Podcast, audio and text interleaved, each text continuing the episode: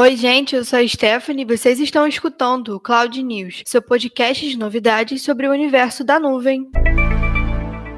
E hoje, no seu podcast de notícias sobre tecnologia e nuvem, a gente vai falar um pouco sobre o Ubuntu Pro, sobre o Spotify e sobre o Facebook. E também iremos falar sobre um evento falando de Google Workspace. E para começar seu podcast de tecnologia favorito, o Google anunciou a disponibilidade geral de imagens do Ubuntu Pro no Google Cloud. O Ubuntu Pro vem com um conjunto de recursos extras para agradar tanto os desenvolvedores quanto usuários empresariais.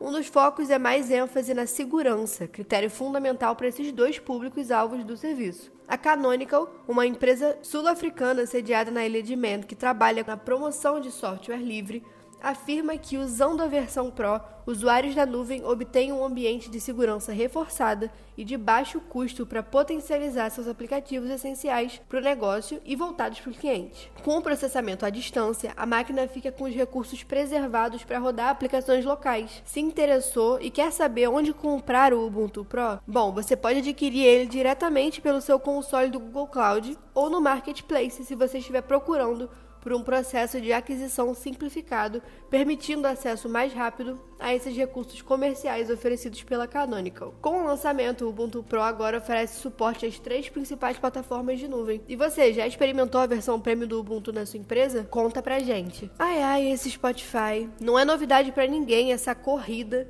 das plataformas para encontrar um, co um concorrente ao Clubhouse e o Spotify lançou o seu na última quarta-feira, dia 16, um aplicativo chamado Green Room, com salas de áudio ao vivo. E qual seria né, o diferencial do Green Room para essas outras plataformas que estão sendo criadas para concorrer com o Clubhouse? A principal diferença dele para os demais é que ele se propõe a entregar uma experiência mais temática, voltada para esportes, música e cultura. O Spotify recomenda que as pessoas se inscrevam e testem todos os recursos para relatar como pretendem usar o aplicativo. E diferente do Clubhouse, qualquer pessoa pode criar uma sala de áudio para ser anfitrião ou participar de outras conversas como espectador ou convidado.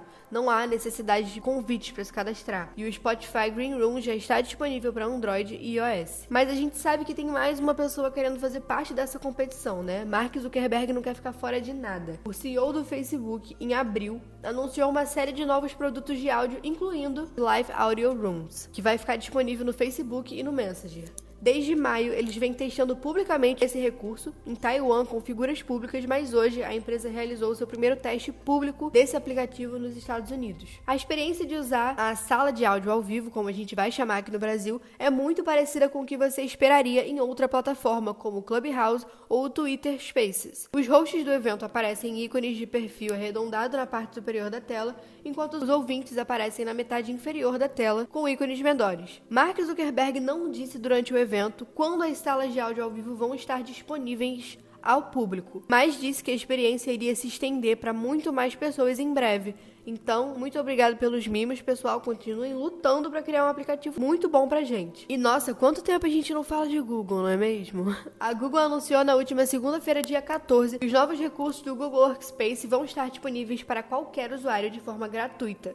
A gente falou aqui há algumas semanas de algumas novidades de atualizações no Google Workspace em geral e na forma com que a gente consegue interagir uns com os outros dentro das ferramentas. E antes era liberado apenas para a versão corporativa mas agora está liberado para todo mundo. Isso mesmo. Então, com os novos recursos, a gente pode dizer que a suite está bem mais integrada. É possível criar um novo documento de texto direto da janela do chat, sem precisar abrir uma nova aba, por exemplo. Os links para outros documentos, como planilhas ou apresentações, têm prévias para que as pessoas possam visualizar sem sair da página que estão, e até mesmo um sistema de marcar colaboradores ficou mais esperto. Ao digitar o arroba, uma janela vai oferecer informações de contexto e até sugestões de como compartilhar o documento com outras pessoas. O Google Chat pode ser acessado como uma função dentro da versão gratuita do Gmail e futuramente ele passará a incorporar as salas. E para os próximos meses, a companhia planeja simplificar algumas outras ações, como uma chamada de voz ou de vídeo, que vai poder ser adicionada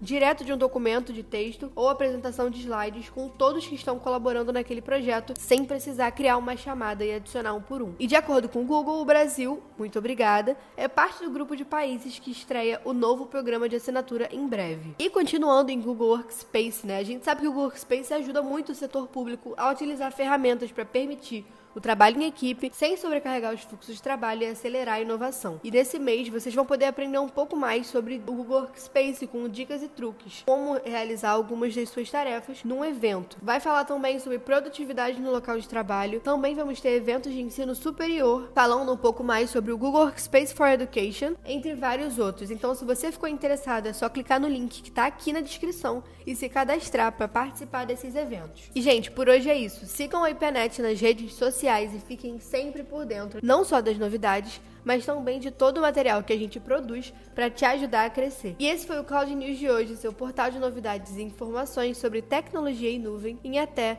10 minutos. Até a próxima semana!